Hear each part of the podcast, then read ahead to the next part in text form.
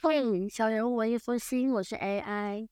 哦，上个礼拜我去看了《奥本海默》，在凌晨六点，呃，不是不是六点，星期六的凌晨的时候去看了《奥本海默》这部影片。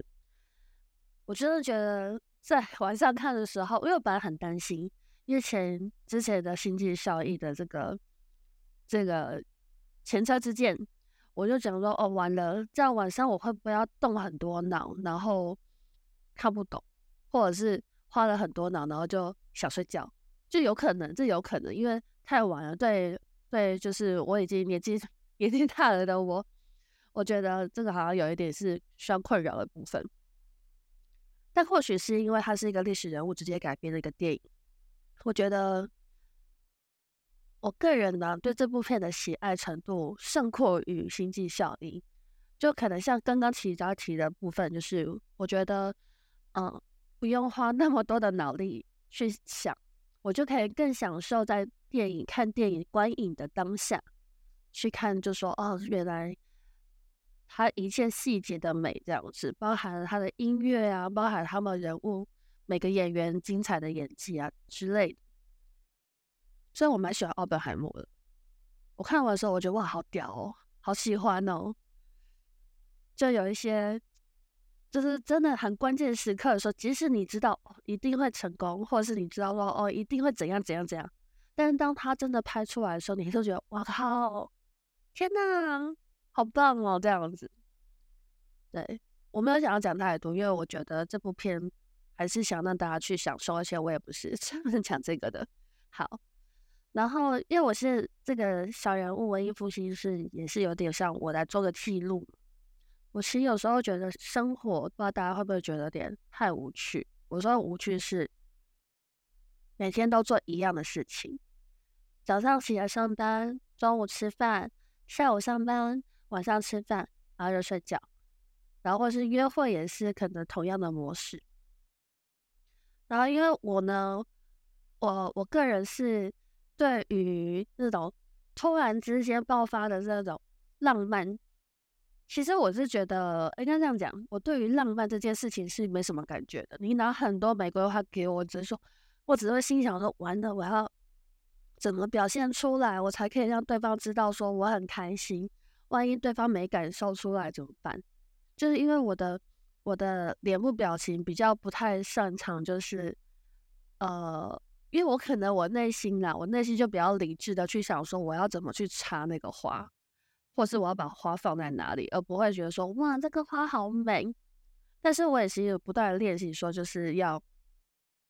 要非常的活在当下，对于人家送的花的当下的反应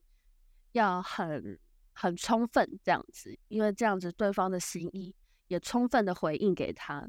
我觉得这是一个也不是礼貌，我觉得这是一个对于自己重视的人，我我愿意做的事情。当然每个人。那其实我想要讲的是说，我对浪漫其实没有那么那么的喜爱或者那么的期待，但是我对于有趣的事情或者是突如其来改变，我其实都会充满兴奋这样子。然后我们现在为什么是凌晨去看奥本海默？因为我刚好没有讲，我们那天是礼拜六凌晨去看奥本海默。然后为什么呢？是因为前一天。我们家，我跟我男友有时候会一起住。我跟我男友收到了一张就是停电的通知，会从晚上的十二点停到凌晨的五点。然后他那时候拿上了，他就一副很声音很很惊恐跟我说：“哎哎哎，啊，我也发生什么事情了。”然后说要停电了。我想说啊，那那意思是说我们要出去，可能。比如说住住个什么一晚吗？还是说什么我要准备什么东西？还有说要停电了，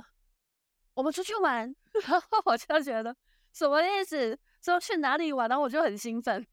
其实真的是一件很很小很小的事情，可是就是突然之间有一个改变。因为其实通常啊，我跟他两个人，我们会提出约会这个去哪里，通常是我，因为男生有时候可能。比较没什么想法，就是觉得说哦，我配合女生，然后我通常是这种哦，我想去这里，我想去那里，通常是我的想法比较，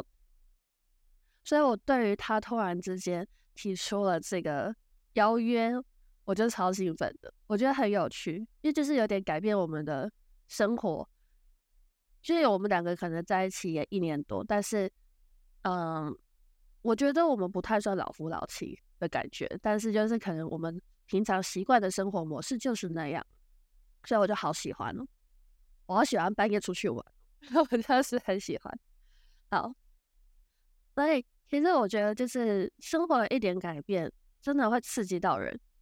我会讲到这点原因，是因为这件事情对我来说的一个正向影响，就犹如我出国的感觉。因为我之前其实是蛮喜欢一个人出国的，因为我觉得一个人出国的时候，其实你的模式会转换的不太一样。就比如说，我可能跟我朋友出国的时候，我就是有点，嗯，我会更更把我的注意力放在我的朋友身上，因为我觉得我跟他一起出国，我们是或者是我一群人一起出国。但是如果是我自己出国的时候，我会更多的、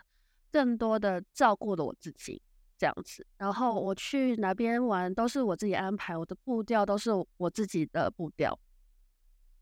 所以这件事情对我来讲说，其实是有点刺激到我，然后会疗愈到我，然后会到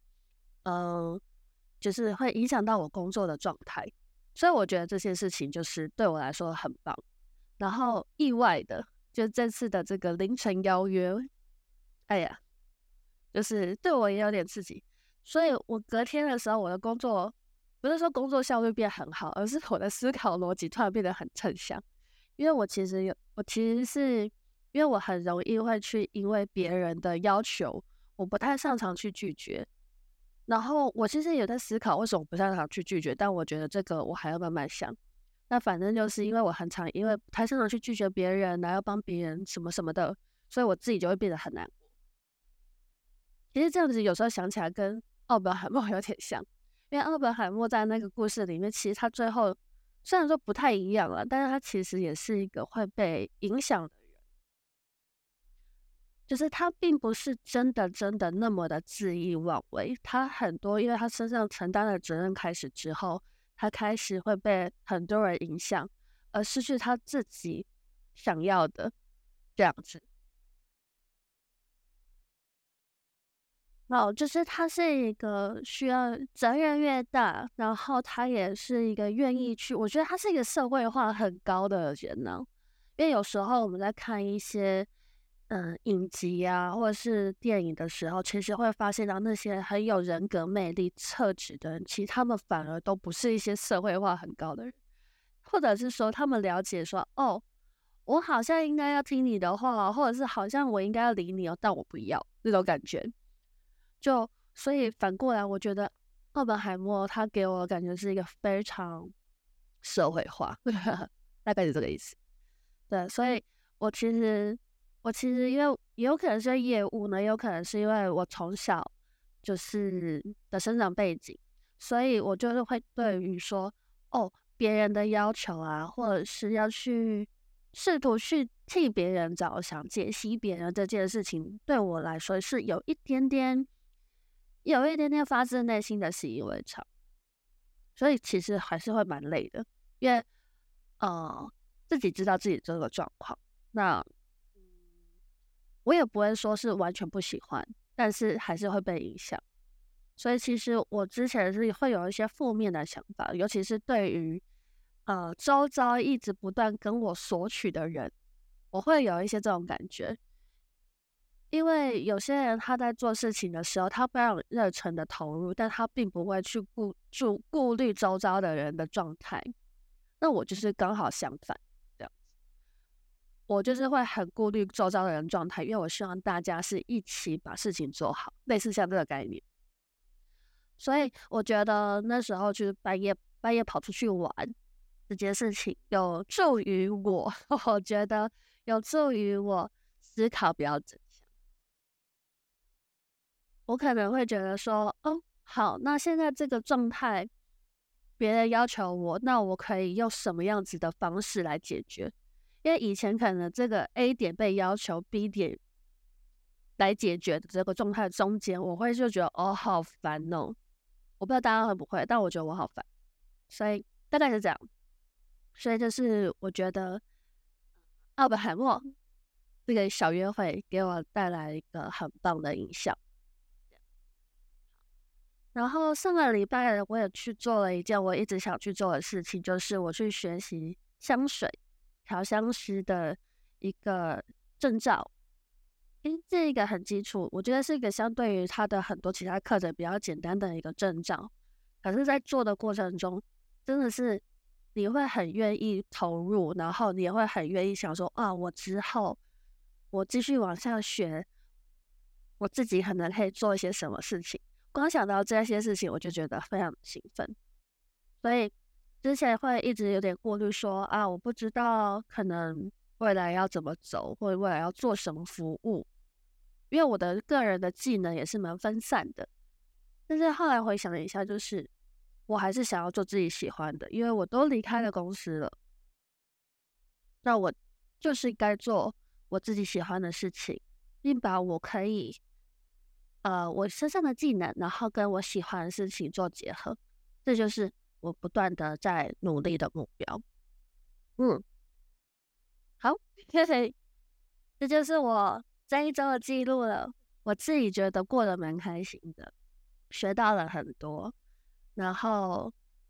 也有一些不同以往的事情发生，那这些对我来说我都就蛮开心的。好哟，那下一次的记录见喽，拜拜。